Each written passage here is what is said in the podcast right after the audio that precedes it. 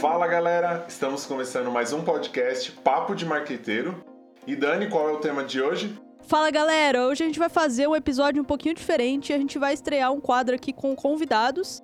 Para estrear com chave de ouro, a gente vai trazer hoje o Neto Fiuza, que ele é um amigo aqui que de longa data, né, estudou com a gente, trabalhou comigo, um cara super especial para nós. Ah, fofa. E aí, galera, eu sou o Neto Fiuza. Sim, estudamos juntos, passamos os perrengues em grupo e foi maravilhoso aqueles trabalhos em grupo lá que deu briga, que deu choro, que deu tudo, mas deu tudo certo né? O importante é que deu tudo certo, a amizade tá linda. Estamos aqui gravando um podcast para esse momento especial com essas duas pessoas que eu adoro pra caramba. É, o Neto, além de nosso amigo, ele é um craque do marketing, né? Então, também tem tudo a ver aí junto com a gente. O cara é fera, trabalha com marketing. Sim. E realmente, Neto, você falar aí dos trabalhos da faculdade, lembrando muitas tretas e muitas coisas engraçadas. Eu, eu lembro de um dia que a gente, é, num, aquele dia a gente não tava de Deus. Como né? assim?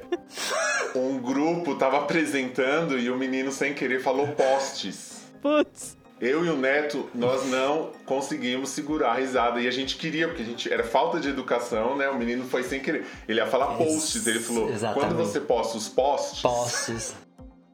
Nossa, eu olhei pro Ricardo naquele momento, o Ricardo estava vermelho, roxo, e eu olhei para ele e falei não assim: ri. não ri. Não ri, ele não é da elétrica, ele não é da Eletropaulo, é postes. Mano, eu juro, Nossa, aquele verdade, dia a gente quase desse dia também. E não foi por maldade, né? Não sei, a gente. Não, foi tipo, automático, foi não, algo que E vocês estavam lá na frente sabe? na tipo, sala, né? Acontece. Eu lembro que vocês dois estavam lá na frente, Sim. eu e o Lucas, né? A gente tava mais atrás. E aí, tipo, vocês mandando no grupo e todo mundo rachando o bico. Nossa, a gente tava. Aquele dia foi tipo, aquele dia foi icônico, assim, de um nível, tipo, tipo, a, gente tá num momento social que a gente não pode rir. É que nem quando você dá risada em velório. Não pode rir, cara. É o trabalho da pessoa. Você tem que ficar ali estático. Só balançando a cabeça e ele perguntar alguma dúvida, você fala. Aquele dia foi. Foi. Foi complicado para não rir. E tirando aqueles dias, né? Era sempre algo. Tipo, e a gente, a gente errava nome de trabalho. Errava. Você lembra? E o dia que eu falei no nome do, do sei lá, do, da empresa errado? Putz. Tipo, eu, até, eu não lembro o nome da empresa. Pera, deixa eu tentar lembrar. Acho que era Espido. Espido! X-Espírito! Gente, vocês lembram? Eu nem lembro do que era o trabalho, mas é... eu lembro que você tinha dificuldade de falar. Muito, eu sempre tive muita dificuldade para falar algumas coisas, algum, sempre trocava o P com B, o V com V, o VR com T, e eu ficava assim, gente, eu vou falar isso mesmo e já foi, e a galera começou a rir muito muito. Nossa, que, que, é, essas coisas eu tenho saudades, assim. Teve um trabalho momentos. bem engraçado também, que ah, o professor chegou e falou que faltava pirotecnia e a gente era o próximo grupo a apresentar. E a gente colocou um gif de fogos de artifício no final. eu lembro disso. Era bem no final da, da faculdade já, foi muito, eu lembro. a gente engraçado. Já tá, a gente, depois, da, depois do, dos penúltimos semestres, assim, que a gente já tava de saco cheio, já com muitas coisas, a gente entregava um trabalho, a professora falava, ah, falta coisa. Tá feito, professora. É isso. Seguimos a nossa vida. Eu lembro muito, muito, muito. É, a gente foi a segunda turma a se formar, né, na FATEC, então a gente Sim. conhecia todos os professores, né? Então a gente acabou tendo uma liberdade ali.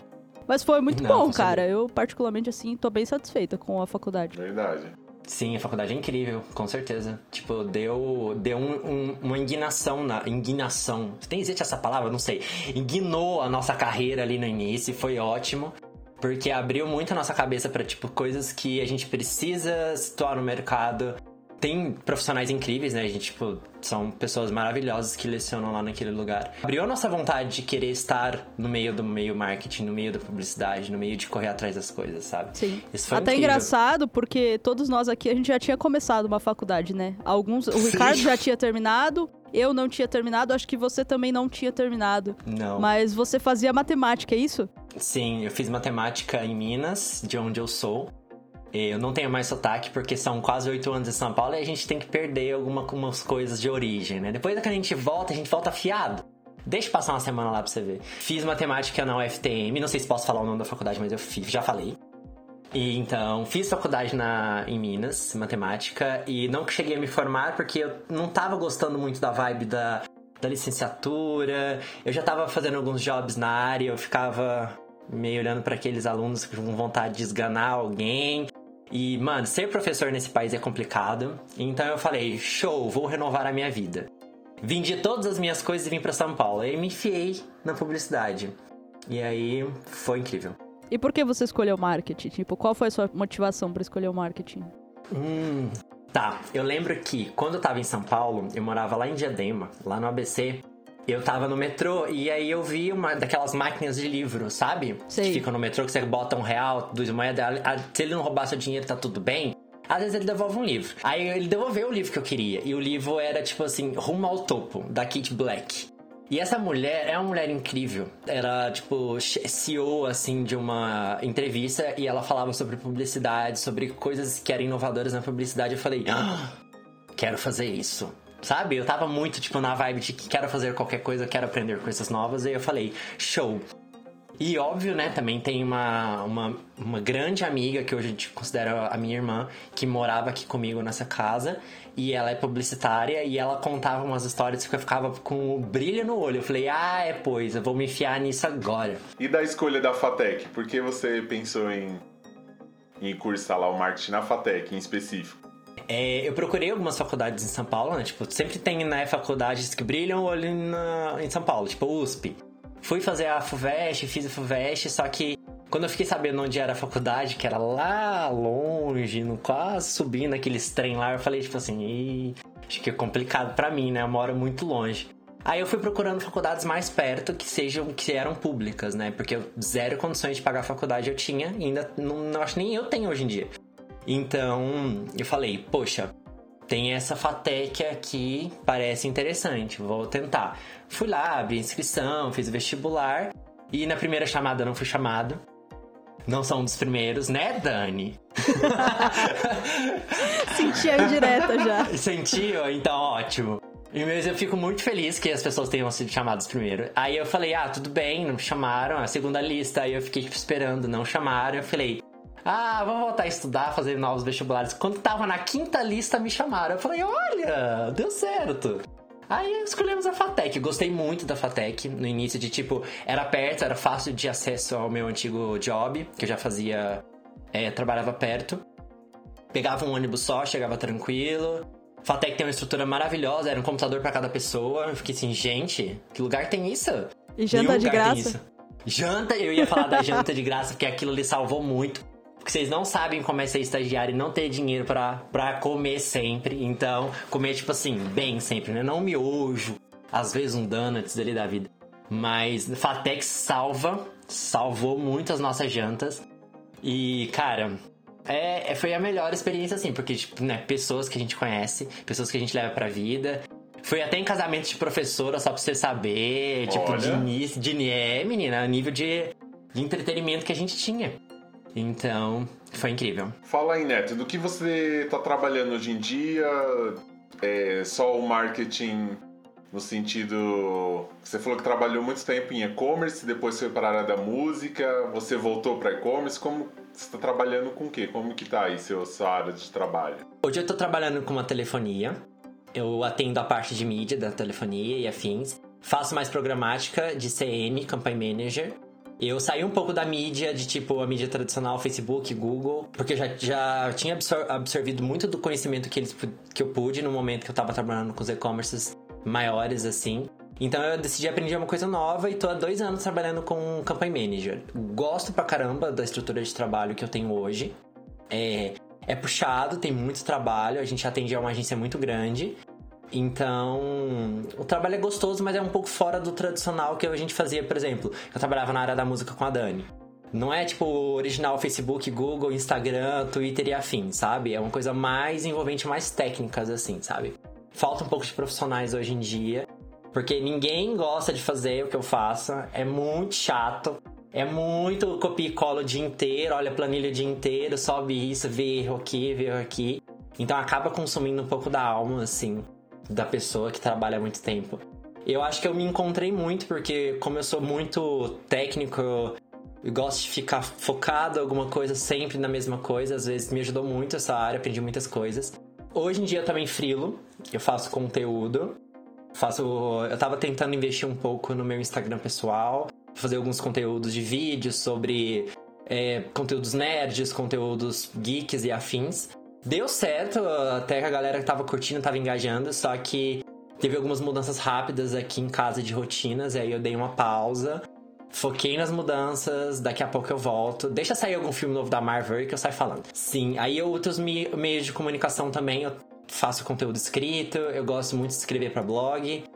Ah, eu me desafiei a fazer conteúdo, né? Porque eu era muito ruim em escrever.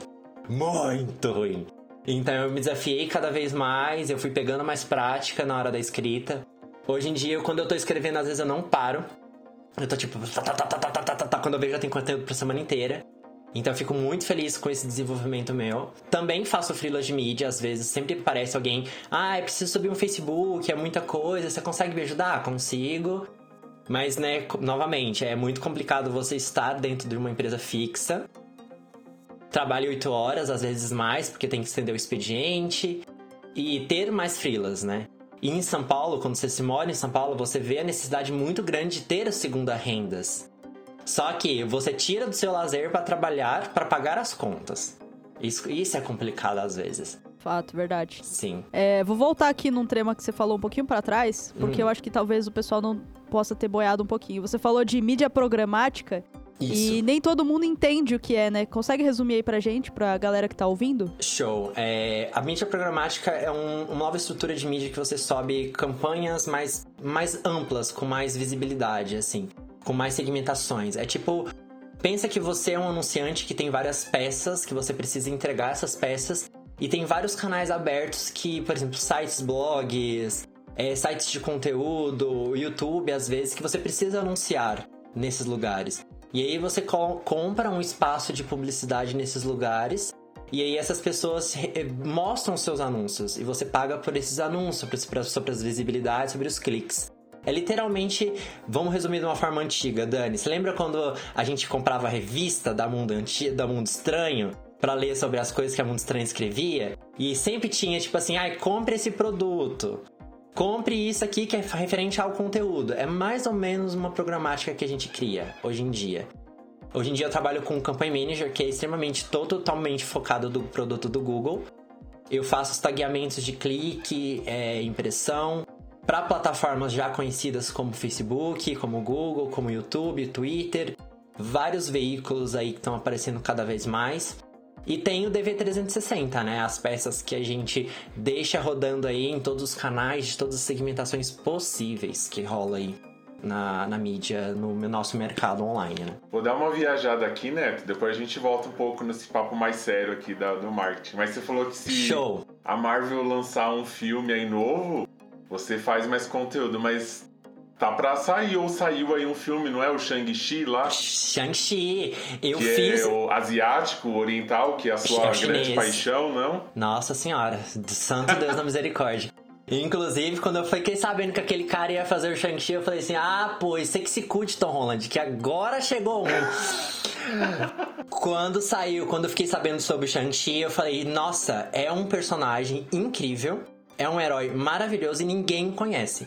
Aí eu fiz um vídeo sobre Shang-Chi, postei alguns meses antes da revelação do filme, já para dar uma animada na galera, porque a galera tava muito desconhecida. Quem que é Shang-Chi? Por que tá misturando mandarim com Shang-Chi? Sabe, muitas confusões que já aconteceram no universo da Marvel. Eu falei, caralho, deixa eu ajudar essa galera. Na verdade, essa necessidade de criar conteúdo apareceu com os meus irmãos falando, perguntando sobre os Eternos. Ô Neto, quem são esses Eternos? Aí eu, gente, os Eternos são criaturas celestiais criados por produtores da, do universo, que são isso, isso, isso, tem poderes disso, disso, disso. Aí eles falaram, faz um vídeo pra gente. Aí eu fiz um vídeo, sentei, conectei, mandei pra eles, eles falaram, posta no Instagram que isso vai arrasar. Aí começou disso, eu não parei. Aí fiz Cruella, aí eu fiz Pokémon, que também, né? Pokémon é uma caixa de conhecimentos que eu tenho aí hoje em dia. Fiz todos os episódios de Loki. Hoje em dia, falei sobre todos os personagens de Loki que são secundárias. É uma paixão, gente. Quando você, quando você senta e lê, é complicado. Você não para.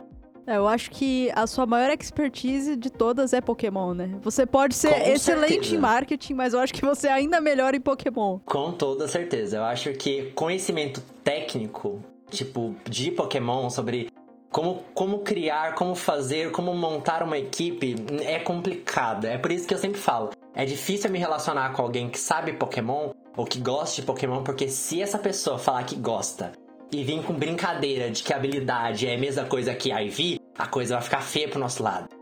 Entendeu? Então não vem não. Genial. Não vem, não. E como que começou essa tua relação com Pokémon? Cara, eu lembro que Pokémon apareceu quando eu tinha 3 anos. Em 95, quando lançou o primeiro jogo. O jogo de, de Game Boy, né? Aquele antigo que nem era colorido. E eu lembro que, óbvio, que eu nunca tive a, o poder aquisitivo na época de ter esses jogos, né? Então foi uma frustração, assim, não poder jogar. Depois de 96, saiu o anime. E aí que eu comecei a infiltrar. Tipo, criança, naquela época a gente não tinha internet, né? A internet custou em 2000. Então, tipo, o meu primeiro computador eu tive com 16 anos, 17 anos. Então, tipo, foi muito complicado saber de muitas coisas ao mesmo tempo. Então, eu via o desenho na TV, sabe? Eu lembro que o primeiro filme que eu vi no cinema foi Pokémon Mewtwo.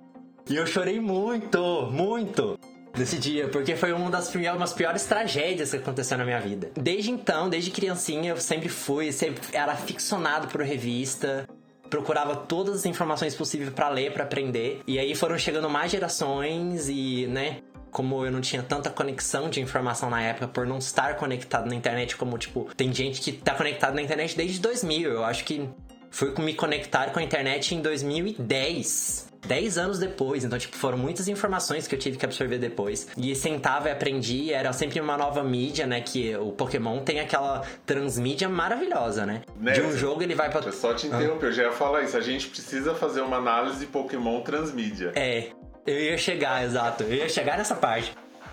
Pokémon, Pokémon tem uma transmídia de tipo, saiu do jogo foi pra televisão. Da televisão foi pro cinema. E do cinema é tipo, cara, tem carta, tem, tem tudo. E voltou tem revista. pro jogo, né? E volta pro jogo. E a história, apesar de serem histórias de, de paralelos, de alternativas, de realidades alternativas, é sempre a mesma coisa, sabe? É sempre aquela história de uma pessoa que tem que pegar todos os pokémons para completar a Pokédex, tem que desafiar as, as pessoas mais fortes para conseguir um título e é isso, sabe? E o mais engraçado disso é que as pessoas ainda têm a dificuldade de entender. Ai, mas por que que o Ash não envelhece? Já passaram 23 anos. A, a, literalmente, as pessoas têm que entender que o anime, o anime que passa na televisão até hoje, lá na TV Tóquio, que já está na Netflix, inclusive, vai lá ver, gente, é ótimo, esse anime é o melhor de todos, saiu até hoje. É simplesmente uma publicidade para os jogos tudo o que acontece no anime, desde a primeira geração até a oitava, é só a publicidade para os jogos. Quando você vê, por exemplo, lá o Satoshi, que é o principal, mas o Go pegando um Pokémon e indo para uma área nova aprender sobre aquele Pokémon, aquilo está no game. E aquilo incentiva as pessoas a, bus a buscarem. E funciona que é uma maravilha. E eu toda vez, toda sexta-feira que sai um episódio novo, que eu abro a TV Talk para tentar traduzir corretamente, porque meu japonês lá não é essas maravilhas, eu dá uma vontade de jogar de madrugada que eu fico assim, Jesus! Fico, mano, eu preciso jogar, eu preciso jogar, eu preciso saber mais. E eu já sei aquela situação, porque eu já zerei o jogo. Esse é o grande ponto, sabe? Ele te induz a várias coisas. É, o que a gente tava falando, né, no episódio do storytelling, de você Sim. precisa gerar conexão, né? E o Pokémon ele faz Muito. isso muito bem com os fãs. E outro ponto que você comentou é a gente entender que o tempo, né? Existe o nosso tempo real e existe Exatamente. o tempo da história, né? Tem o tempo em que ela é contada e tem o tempo Sim. que ela acontece dentro dela. Então você falou, ó, 23 anos, mas esses 23 anos não necessariamente são 23 anos Exatamente. dentro da história. São 23 Sim, anos da exatamente. nossa realidade. E, tipo, Pokémon é um produto que não é só pra nossa geração, não é pra geração de a Z a milênio. Não é pra geração da milênio. É pra todas as gerações, sabe? Hoje em dia, eu cresci, eu nasci na primeira geração. Meu irmão nasceu na segunda. E ele conhece Pokémon também, mas ele não é tão aficionado pela primeira geração. E a gente seguiu. As pessoas que estão nascendo hoje, por exemplo, que já tem tipo 10 anos, já são aficionados, tipo o filho do meu melhor amigo, ele nasceu na oitava geração. Oitava! Então o conhecimento que ele tem é totalmente focado na oitava. E ele tá reaprendendo coisas antigas. Que, tipo, às vezes as pessoas chegam, ai tio, vo... ah, tio, né? A gente já cheguei na fase do tio já. Ah, tio, você joga Pokémon? Você joga. Nossa, você quer batalhar? Eu fico com pena dessa criança. Porque. Porque. Mas pensa assim, enquanto é uma criança que tá te chamando de tio, tá Tudo tudo bem. bem. O problema é quando começa a ser adolescente e jovem. É, tem esse ponto também. E é isso, sabe? A conexão que Pokémon faz com todas as gerações, assim, as gerações de crianças até a nossa geração adulta é maravilhosa. E que nem você falou, Dani, as conexões que o Pokémon tem hoje, por exemplo, quem joga Pokémon GO, que é um Pokémon, é o primeiro jogo pra mobile, aberto, de mundo aberto, assim, de objetivo aberto, tem possibilidade de conectar o Pokémon GO no Switch, que é o último console que a Nintendo lançou. E do Switch você consegue colocar esses Pokémons que você capturou na rua, no seu dia a dia, indo pro trabalho, para você jogar na sua casa. Lá no outro jogo. É um- são infinitas possibilidades, sabe? Ó, o transmídia aí de novo. Transmídia de novo. Mano, é o melhor job de transmídia que já foi feito até hoje, com certeza. Eu acho que não tem como. Nem a Marvel, que eu sou incrivelmente fã da Marvel, bate tão bem como o Pokémon faz isso, sabe? A venda do produto é incrível. É, quem Sabe? se aproxima mais talvez é a Disney, né? Que ela faz muito bem A Disney é muito jogo. boa também. Cê- às vezes você tá. Ela lança o o desenho.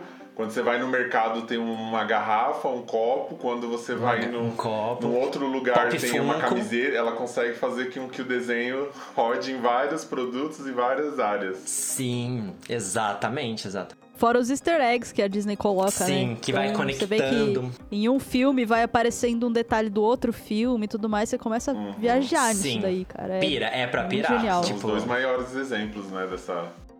Com certeza. E eu acho esse trabalho muito incrível, sabe? Conectar coisas e conectar mídias. Eu acho que é a melhor forma de se trabalhar hoje em dia é você ter uma visão de que, tipo, quando você é um vendedor e você vende um produto, vende uma ideia, você tem que ter essa conexão de que, tipo, todos os seus canais têm que estar com toda a linguagem perfeitamente conectada. Você não pode chegar a falar uma coisa no seu Instagram, você não pode vender outra coisa no seu, no seu e-commerce ou falar no Facebook de outra forma tudo tem que estar conectado e você tem que fazer as pessoas migrando pelas redes. Se uma pessoa usa mais Instagram e você tem uma promoção no Facebook, fala do Facebook. Fala um pouco o que tá rolando lá. E isso é muito interessante, sabe? Eu gosto muito de trabalhar dessa forma. Quando eu tenho algum freela. É, você tem que ter todas as suas mídias se conversando, Com né? certeza. Você não pode estar conversando, falando uma coisa no Instagram, outra no teu site e uma terceira lá no, sei lá, no seu YouTube. É impossível. Eu acho que é- tem algumas pessoas que acabam se perdendo nisso, às vezes até porque não é a mesma pessoa do time que faz tudo, né? Sim, E aí, se o time não tiver muito bem alinhado ali, pode ter esse problema. exatamente. Tem toda essa desconexão, né? Que pode ocasionar, por exemplo, se às vezes é um freela separado, que tem uma ideia, que tem já um conjunto de ideias separados para fazer, o Instagram, e ele não casa com as ideias que o outro time tá fazendo pro Facebook, eu acho que é um tiro no pé muito grande. Eu acho que muitas empresas hoje em dia estão aprendendo a fazer essa conexão de redes aí, e tá melhorando muito, mas ainda precisa de muita coisa nova. Precisa de mais inovação. Não só a criatividade daquele momento que não faz. Tem que chegar e fazer. Tem que ser tangível a coisa, sabe? É, nem tudo é criatividade, Nem né? tudo. Você precisa ter um pouco de técnica também, ter conhecimento sobre as ferramentas. Exatamente. Porque não adianta você falar de omnichannel se você não se quer dominar uma ferramenta. Como você vai dominar todas? Exato. Esse é o grande ponto da situação. E você falou de japonês. Sim. Então você tá estudando japonês. que mais que você fala além de, obviamente, português e japonês? Nossa, eu estrago, estrago muito. Quem escuta quase tem que ir pro hospital trocar de tímpano com o meu inglês.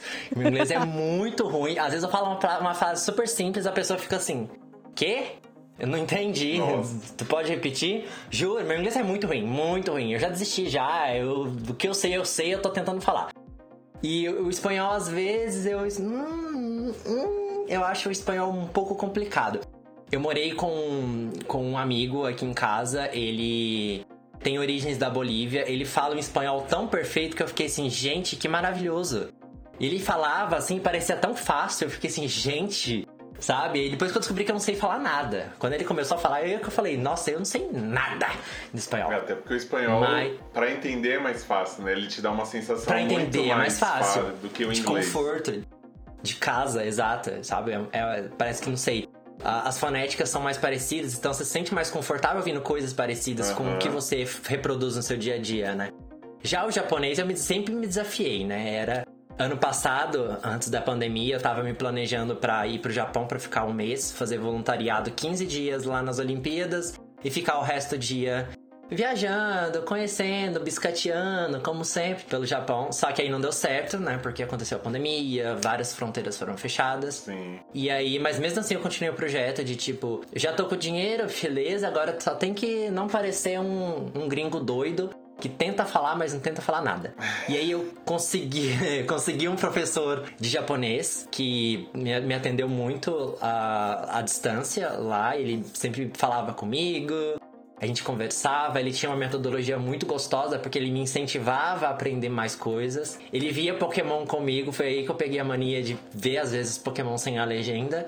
E aí ele perguntava: "Tá, e agora? O que, que ele falou? Eu falava, a gente pausava o episódio e falava. Aí, parabéns, continua. Aí ele pausava de novo e eu falava, qual que é o tempo verbal que ele falou? E eu, fudeu, hein? É, aí já ah, é. não, é tal. Pera, pera eu sei que eu que, ele falou isso, agora o tempo verbal.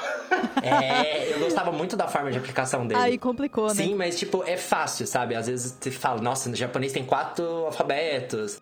Tem muitas coisas de. Quatro? São quatro. Tem, Eu achava que eram três. tem o Romanji, que é as escritas romanas, né? Que dá pra. É como se fosse o nosso ABC, só que eles não gostam, viu, gente? Por favor, não escrevam Romanji com os japoneses, eles detestam.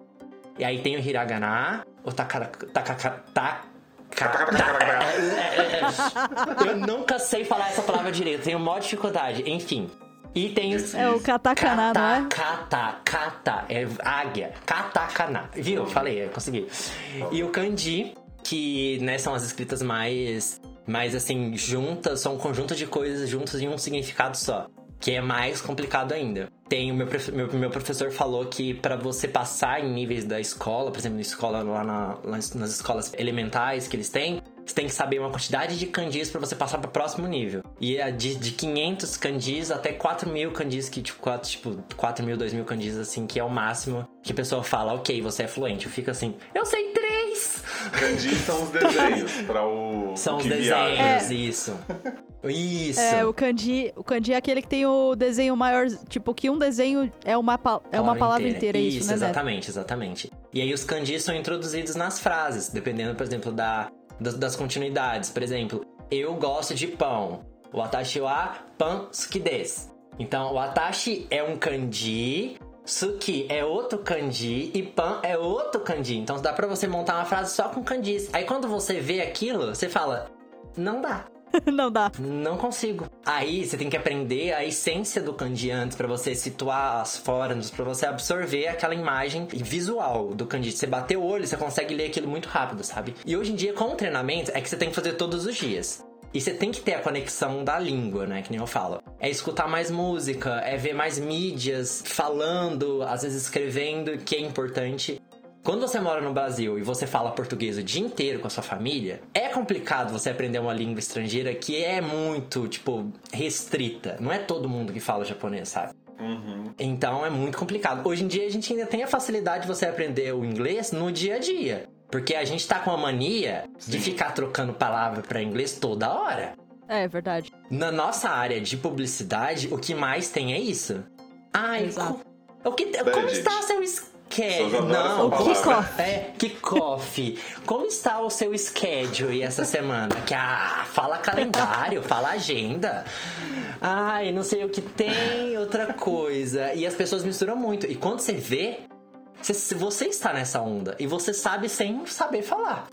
Exato. É Até engraçado você falar que você tem um inglês ruim por conta disso, né? Sendo que a gente lida com ele o tempo todo, e você falar que o japonês é mais fácil pra você, sendo que ele tem quatro alfabetos, né? Muito. Nossa, eu, eu não sei. Talvez seja conexões, talvez seja Pokémon que tá comigo desde sempre, né?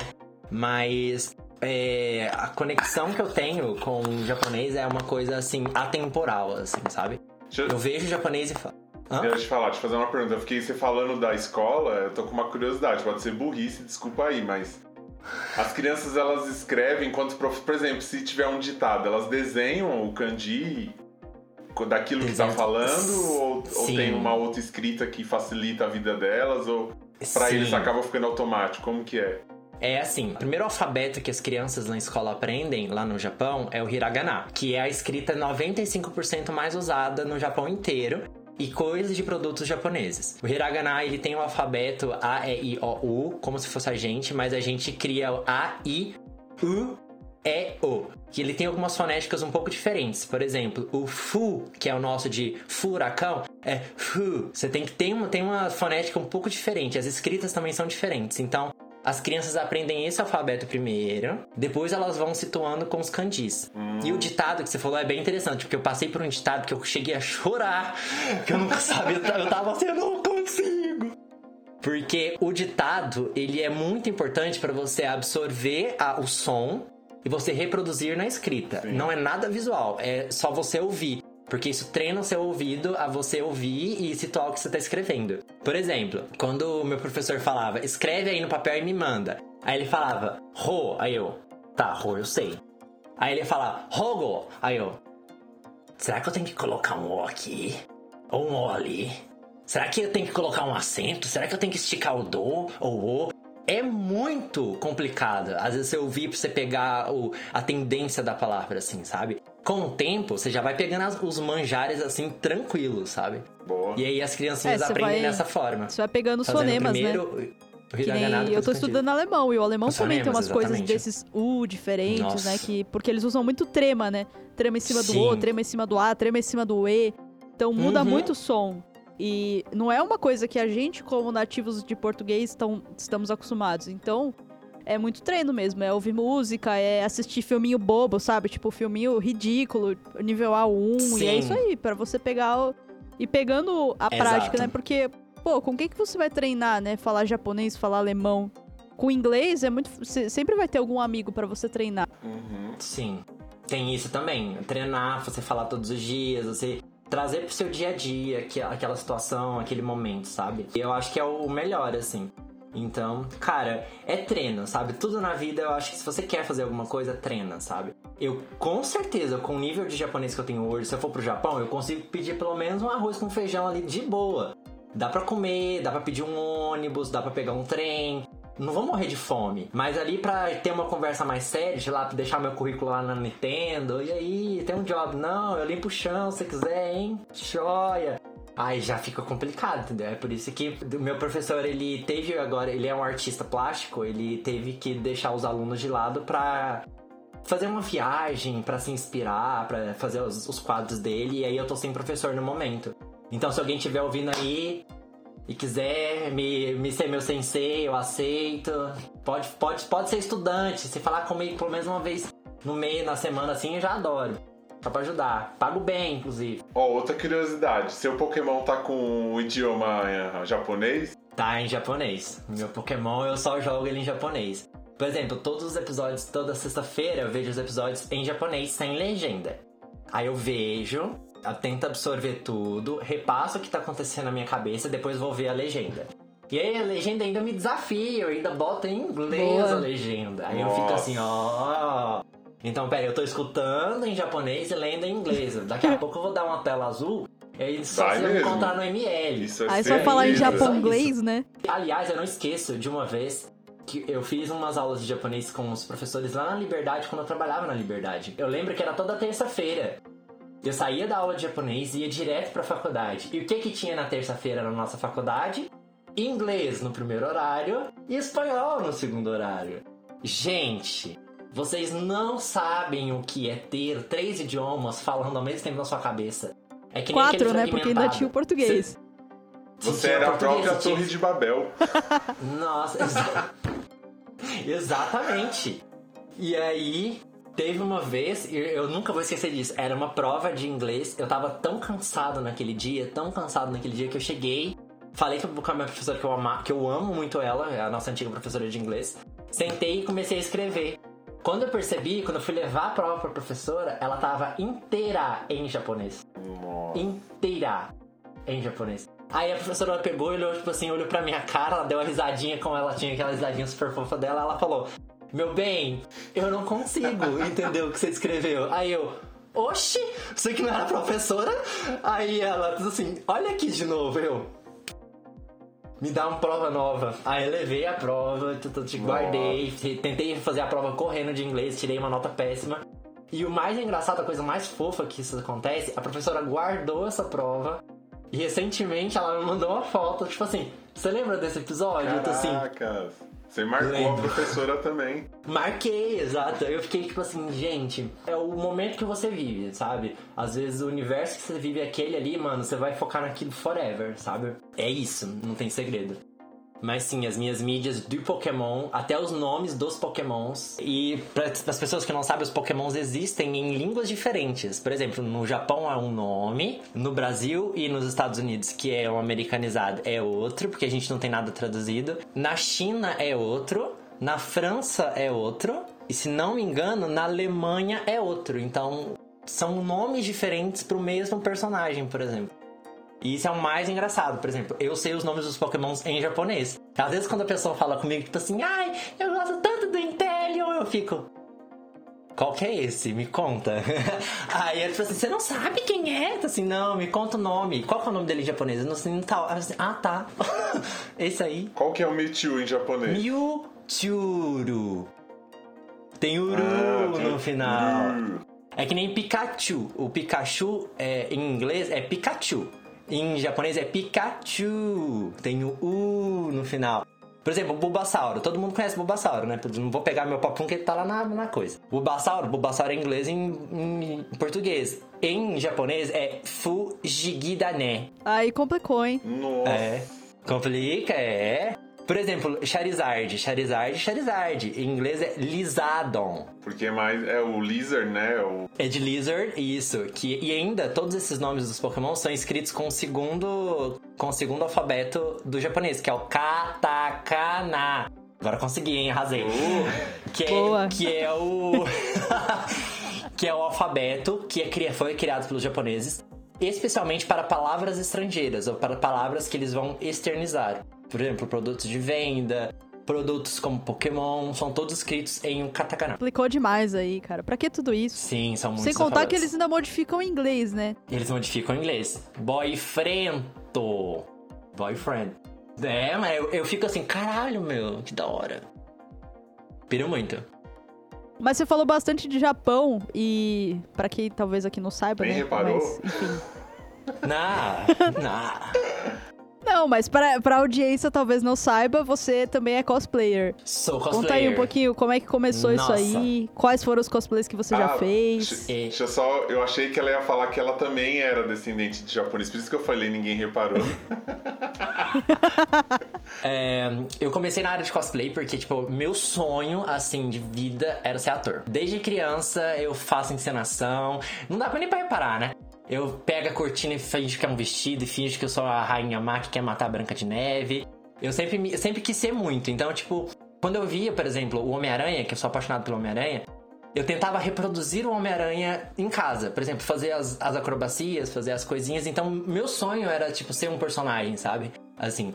Então, quando eu comecei com os animes, eu falei, poxa, será que dá pra fazer cosplay? Será que uma pessoa do interior, como eu, consegue fazer cosplay? E deu. Eu fiz alguns cosplays em Minas, fiz alguns cosplays mais tradicionaisões, assim como o Inuyasha. Hoje em dia dá pra fazer o Inuyasha de novo, ó. Versão lua, Cabelão aí já tá dando. preta, já dá pra fazer de novo. Já fiz o Inuyasha, já fiz o Pen do Naruto. E aí quando eu vim pra São Paulo, eu dei uma pausa e retornei como a Ravena dos Jovens Titãs. Eu falei, agora vai chegar os heróis que agora todo mundo vai me ver. E a Ravena marcou, né? Porque, nossa senhora, foram dois fucking anos com a galera. Ai, você vem de Ravena? Ai, você vem de Ravena? E foi muito bom fazer um, um crossplay, né? Como a gente fala que é essa troca de gênero. Que seu personagem é de um gênero e você tem outro. Chama crossplay. E aí eu produzi bastante com a Ravena e depois de um tempo já deu, já enchi o saco. No entanto, já, nossa, já deu um tempo que eu já O nem eu estava me fotográfico aguentando. foi da Ravena, né? O ensaio do que foi incrível, inclusive, que eu ainda tenho fotos que toda vez que alguém me pede pra mandar fotos, sabe, me mostra essa Ravena, eu mostro as fotos que vocês tiraram de mim, porque aquelas fotos são incríveis. Principalmente aquela que eu tô tentando voar e a capa vem na minha cara e eu caio. Aquela foto é Aquela muito foto boa. maravilhosa. A gente vai colocar ela aqui no vídeo. Show. Coloca no Instagram também para as pessoas seguirem lá. Aqui tem todas as fotos lá. Depois disso, eu, eu quis fazer algo mais envolvido, porque eu tava numa paixonite, numa época que eu falei, ah, agora eu quero fazer um cosplay romântico. E aí eu fiz o Yuri Katsuki de um anime chamado Yuri on Ice, que é um anime LGBT+. E foi incrível fazer o Yuri, porque, né? Hoje em dia, quem curte mais yaoi, que é o termo como chamado esse tipo de anime, geralmente são só garotas que curtem meninos que se pegam. Literalmente a tradução. Então, quando um garoto faz cosplay de yaoi, a coisa fica outro nível. E aí a galera fica tipo assim, meu Deus, tem aquele Yuri, vamos lá tirar foto com ele. E foi um surto coletivo alguns eventos, assim, que eu tive que ficar tipo assim, estou me sentindo um pouco invadido, por favor, tire a sua mão daí, por gentileza. Sério? Ficava assim. Sim, aconteceu algumas situações bem chatas, mas o cosplay sempre fez uma. Fez, ele sempre trouxe meu lado artístico a, Show. mais à vida, sabe? Eu fiz a última vez a Sarada, que foi né, o cosplay possivelmente mais polêmico que eu já posso ter me envolvido na vida. Porque eu acho que eu saí vivo do CCXP foi por causa dos seguranças. Porque nunca vi eu ser observado tanto na minha vida como com aquele cosplay. A Sarada foi uma adaptação, como a gente chama, porque a Sarada é uma garota e a roupa dela é totalmente diferente que da que eu reproduzi. Aqui eu desenhei, eu mesmo desenhei a roupa, mandei pra, pra minha figurinista. Ela só montou, me vestiu e falou assim: vai, vadia, vai, essa roupa aí tá, tá pouca, mas vai. E aí, eu, quando eu cheguei no evento, eu falei: estou me sentindo um pouco estranho, mas tá tudo bem, vamos lá. Vamos tirar foto. Então foi muito bom ter feito esse cosplay. Eu acho que me libertou um pouco desse lado meu também, um lado mais. Não, não, não, um lado mais sexual aí, paraná. Eu fiquei tipo assim, ok. OnlyFans. Mais OnlyFans da vida. E eu falei, olha, eu não sou tão feio assim, dá pra ir, dá pra fazer mais, bora. Então eu gostei muito. Então eu tenho mais projetos novos, tô deixando o cabelo grande aí da quarentena crescer pra reproduzir personagens que é bem mais a minha cara. Tem spoiler aí de um próximo cosplay quando a gente voltar da que- pandemia? Nossa, tem, inclusive, tem até uma história muito da hora pra contar sobre esse cosplay, que já, já está quase chegando. Eu trabalho com um garoto que tem um nome muito nerd. Eu não vou reproduzir o nome do garoto porque eu acho que ele já tá de saco cheio de mim falando o nome dele. E aí a gente fica sempre o dia inteiro conversando sobre isso. E aí um dia ele me chamou de Orochimaru, que é o personagem do Naruto. Eu acho que poucas pessoas conhecem. Se você quiser, em algum lugar dessa tela você pode colocar aí Orochimaru, que é minha cara. Gente, Orochimaru sou eu, não tem como. O rosto fundo, que eu emagreci 5 quilos na pandemia, meu rosto ficou super fundo. O meu rosto é mais um pouco quadrado, mas o rosto dele é mais reto. Mas se botar o cabelo assim, ó, e fazer um Sasuke Kun da vida, eu acho que vai. Menino, então, o Orochimaru vai ser o meu próximo cosplay. Eu vou fazer ele da forma clássica, com a roupa original. Tentar aí chegar num nível mais um pouco mais profissional com ele e ver o que dá, né? Pra ver se a galera curte. Mas se a galera não curtir, pelo menos a ca- caracterização tá bem feita. Até a língua Porque eu acho que é Até igual a a sua, língua viu? do Orochimaru é igual, Eu vi gente. uma foto Socorro. agora. Você foi pesquisar, Ricardo? Porque, mano, o Orochimaru, eu acho que eu nasci pra ser o Orochimaru de um live action aí que possa acontecer do Naruto. Inclusive, deixa aí minha disponibilidade pra atuar. Nunca se Boa. sabe. Nunca se sabe. Produtores. Quem sabe a gente não se tromba aí, né, num próximo APBC. Numa PBC da vida, com certeza. Porque foi aquele dia que você foi de cosplay. De Você não Wendy, tava, né? Não tava, eu fiquei tipo, Não, não fui de Andy, não, eu fui de, de Jessie. Wendy. Jessie, do- é o Wendy, não, do é Toy Jessie, Story. isso. Do Toy Story, e eu fiquei tipo, ah, a Dani tá de cosplay, eu não tô lá, que droga. Mas tá tudo bem. É, a gente ia tocar, né? E eu falei, ah, meu, vamos tocar diferente. O Chitão, né, que é o meu baixista, ele falou, meu, vou fazer um cosplay de Charlie Brown. Aí eu falei, putz, eu vou fazer cosplay também. Show. É, e realmente, as pessoas têm que perceber que, cara, elas não precisam ser o igual ao ator pra se caracterizar como ator, pra, tipo, ser o ator naquele momento, sabe? O importante é que as pessoas se externalizem o desejo delas. Tipo, ah, eu quero ser o Shang-Chi.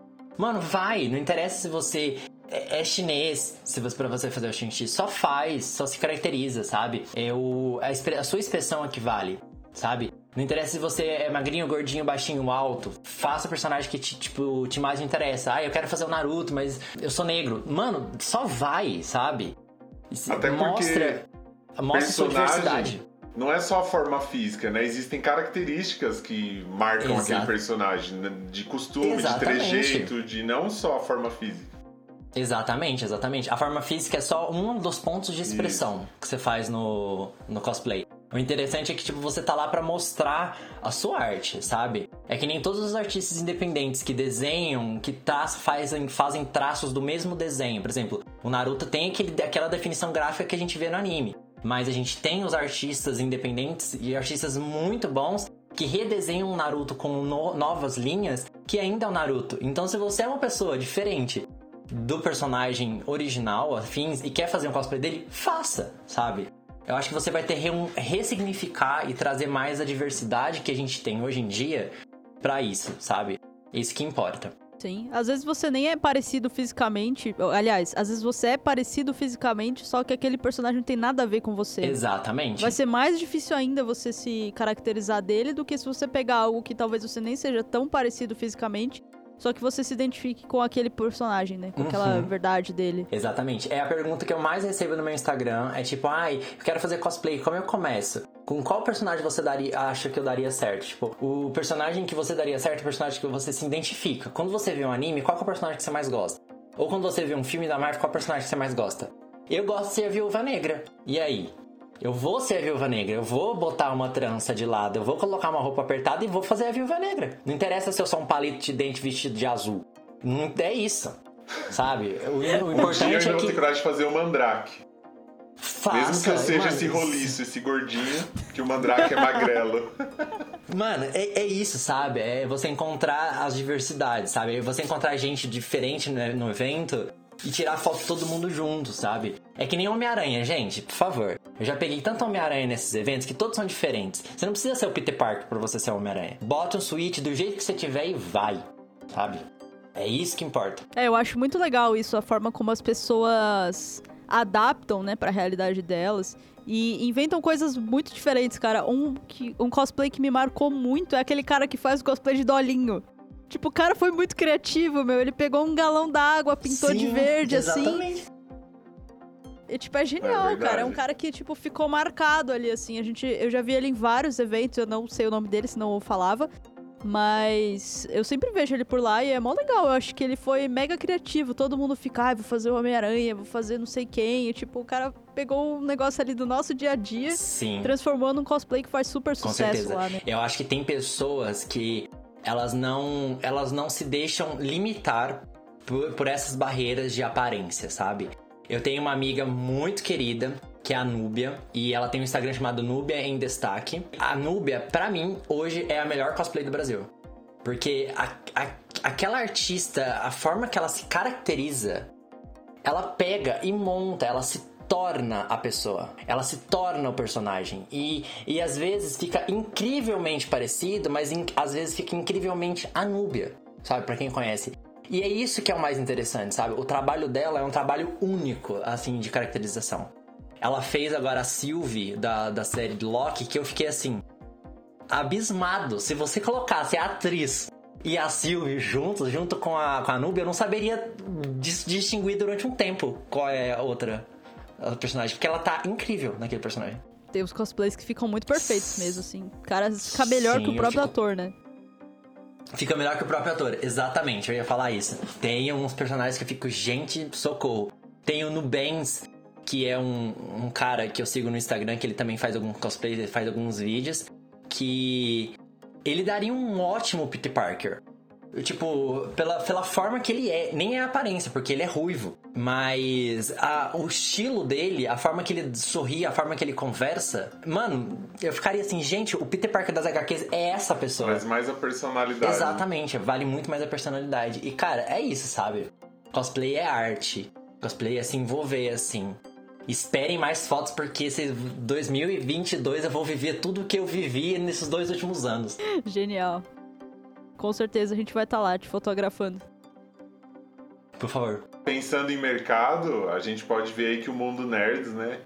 Não é do cosplay e de várias áreas do mundo nerds tem cada vez crescido mais, né? A gente viu um movimento aí no mercado da Magazine Luiza comprando o site porque ela viu ali um potencial enorme, pagou uma, uma bala e uma grana porque ela vê que esse mercado aí nerds cada vez mais cresce, né? Não, não diminuiu, todo mundo achava que era um movimento que ia, tipo, inflar e depois cair, mas não foi isso não.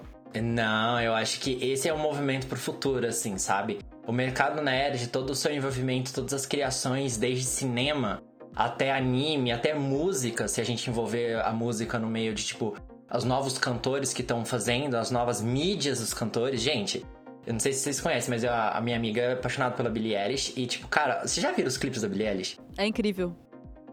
Eu, fiquei, eu fico abismado. Eu fico tipo, caralho, como essa mulher é boa. É, e eles começaram ela- no home studio, né? No home studio, exatamente, exatamente. E quando eu, tipo assim, quando ela ganhou os, os, os, os Oscars, Grammy. não, os Grammys, eu falei assim, quem é essa garota? Por que, que ela tá ganhando tanta coisa assim? Aí eu nunca tinha sentado pra assistir um vídeo dela, sabe? E aí, ultimamente, saiu agora na Disney mais um, o CD dela, que ela fez um show pro CD dela novo, e eu fui ver a essência da arte dela é única. Não, ela é realmente incrível. E aí você pega disso, mais com, por exemplo, no movimento do cinema, as expressões que o cinema faz, de tipo, de envolver coisas caracterizadas, que nem aquela, aquele filme novo que saiu, que teve Oscar esse ano, Homeland, que tipo, são as, as pessoas que vivem em motorhomes. Gente, aquele filme é maravilhoso, sabe? O Parasita no passado também, que é um filme coreano que também ganhou Oscar, incrível, maravilhoso aquele filme. E é a essência, sabe? A essência do, do movimento nerd, do movimento pop. São os heróis que agora estão assim, né? Disparado. Todo mundo conhece pelo menos um herói. Nem que seja o Capitão América ou o Homem de Ferro. Você já tem, você já é introduzido na área, sabe? É, não, eu só ia complementar que você falou da Billie Eilish, né?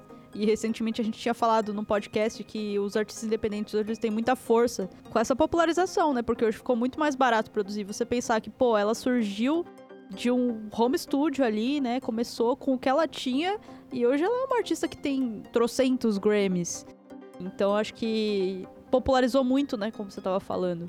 Sim, e a- é a abrangência também, sabe? Eu acho que a, a forma de expressão dela atende muitas pessoas que passam por aquele momento. Que se encontram naquele momento, sabe? A linguagem dela. É que nem a, a Olivia Rodrigo. Vocês já ouviram a Olivia Rodrigo? Acho que não, né? Eu acho que Olivia já Rodrigo é alguma coisa, assim, mas acompanha um Good pouco. For You, Traitor, algumas músicas muito icônicas dela. E, tipo, ela é uma artista que vai ter, tipo, um potencial incrível, assim, sabe?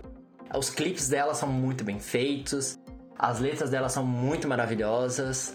Você se sente envolvido com a música dela, apesar de que a, maioria, a maior parte das músicas dela tá falando sobre um relacionamento perdido. Então, é uma isso ótima fossa. né? Mas a Ela gente é. acaba se identificando, né? Se identifica Atira a primeira porque- pedra a pessoa que é um pouco mais velha, né? Como nós, que já somos meio cringes, Sim. que não tem nenhum relacionamento que não deu certo. Tipo, Sim, não tem como. exato. Vai nessa, Atrai- achando que é só quem é cringe. Vai nessa. Não, é- já em vivem dia aí- muitas emoções já. Caralho, A galera sim. tá mais adiantada já, né? Cara, e é isso, sabe? São.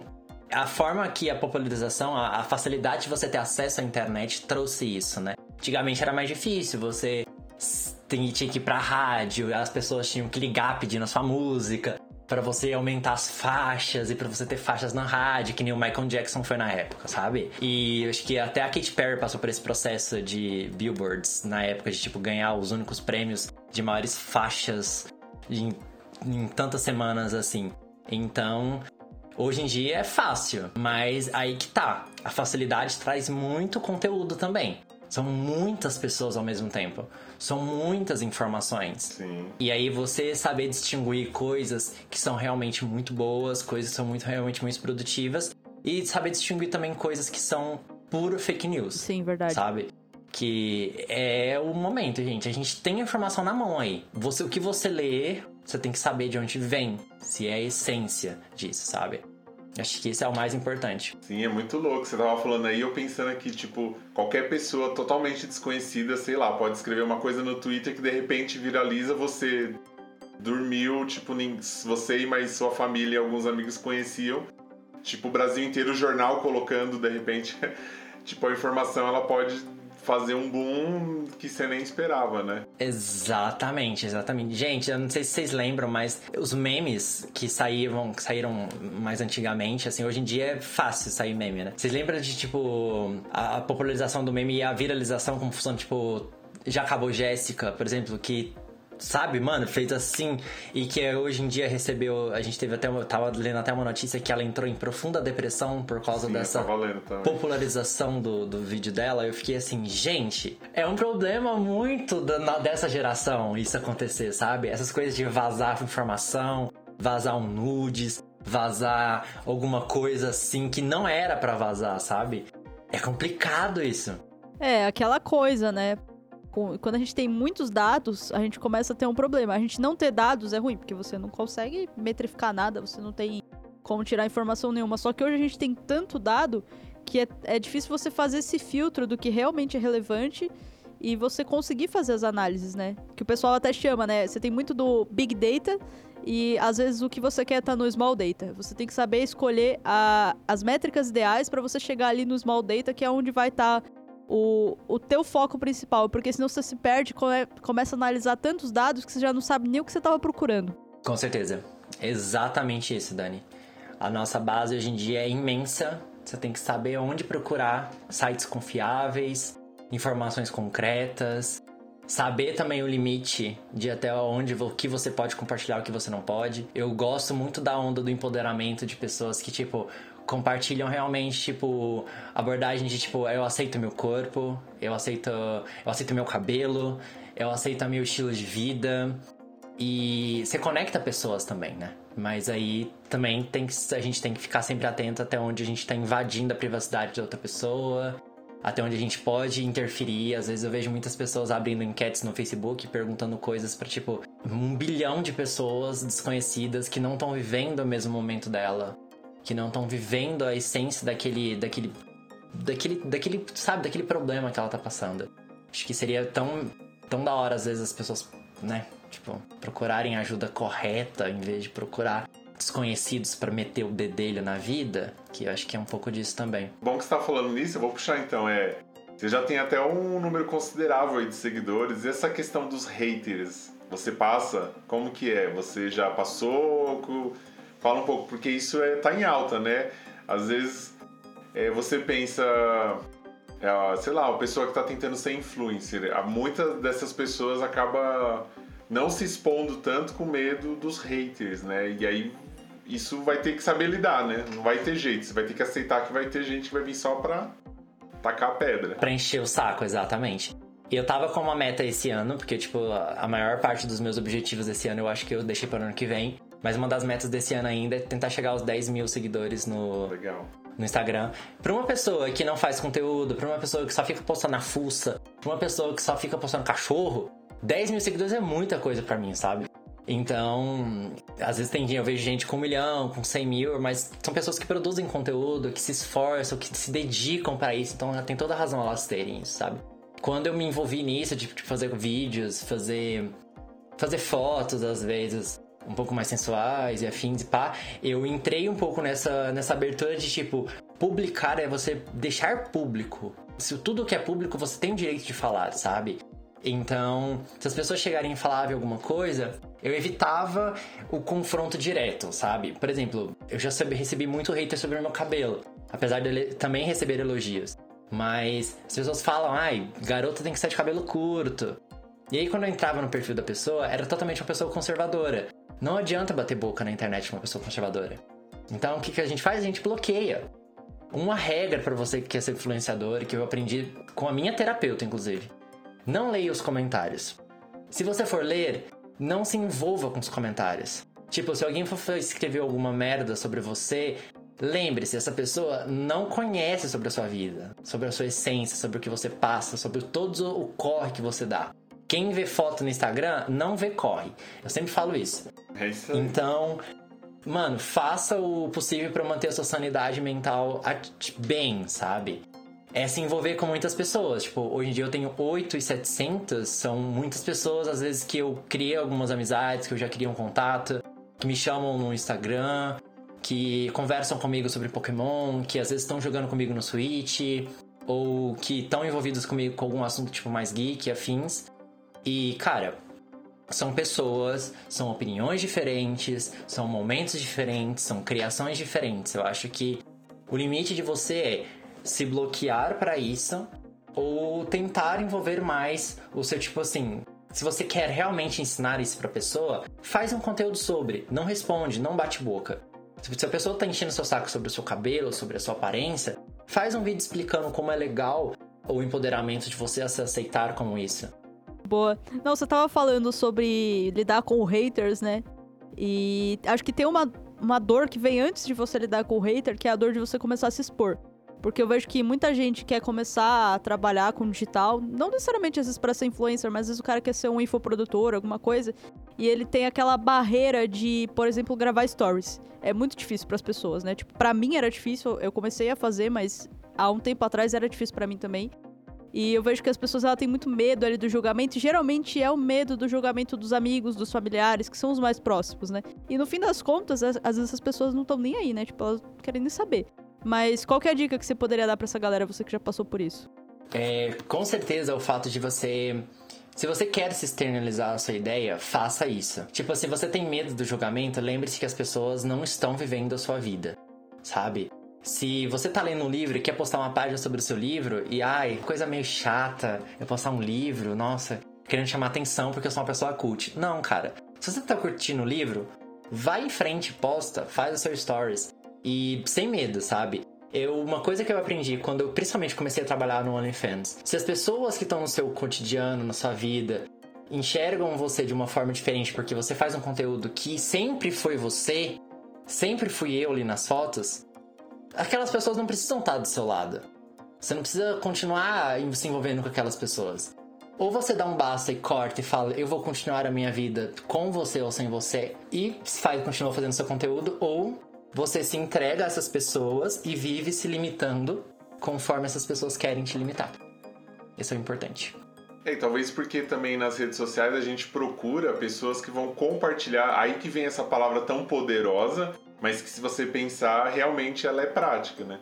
Você postou uma página de um livro, você está compartilhando uma coisa que você gosta. Se você encontrar mais quatro que gostam daquele mesmo livro, vocês vão compartilhar um conhecimento entre vocês. Se dois odeia aquele livro e vem te jogar hate, ignora os dois e fica com os quatro que somou, não é não? Exatamente. Gente, hoje em dia não falta pessoas no mundo. São 7 bilhões de pessoas no mundo. Alguém vai ser parecido de opiniões com você. E da mesma forma que outras pessoas não vão ser. Então não se preocupem com quem não é e sim com quem estão do seu lado. É exatamente isso. É, e o Ricardo até falou, ah, às vezes tem quatro pessoas ali que te acompanham, e você tava falando, né, da questão do, do milhão de seguidores e você que tá buscando os 10 mil.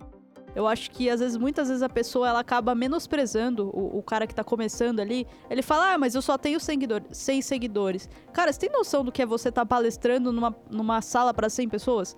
É muita gente. Se tem 100 é pessoas te, te, assistindo, gente. cara, tem muita gente te assistindo. É que a gente perdeu a noção do tamanho, porque hoje em dia você tem caras ali que tem 3 milhões, 4 milhões, 5 milhões, 10 milhões de seguidores e você perdeu a noção. Mas, meu, se você tá falando para 100 pessoas, pensa isso presencialmente. Como que é falar para 100 pessoas? Valoriza aquelas 100 pessoas que estão ali desde o começo, que estão apoiando o teu trabalho, que, que elas acreditam que aquele teu trabalho é bom, mas às vezes o cara fica menosprezando aqueles 100 em busca dos 10 mil, por exemplo. Exatamente, exatamente isso.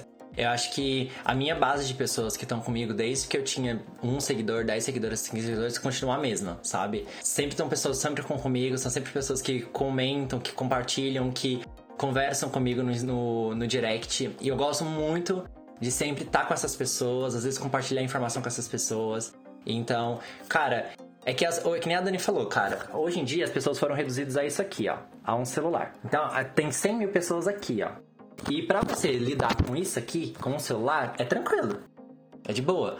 Que nem a Dani falou, se você lidasse com 100 mil pessoas pessoalmente na sua vida, a coisa ia ficar diferente. 100 pessoas, pior ainda. Porque, tipo assim, só quem pasta para palestrar, para apresentar um trabalho que é no máximo 30 alunos, sofre. Então, valorizem os pequenos influenciadores. Você que está começando agora, que quer fazer um conteúdo sobre qualquer coisa, sobre unha, cabelo e sobrancelha, faça, sabe?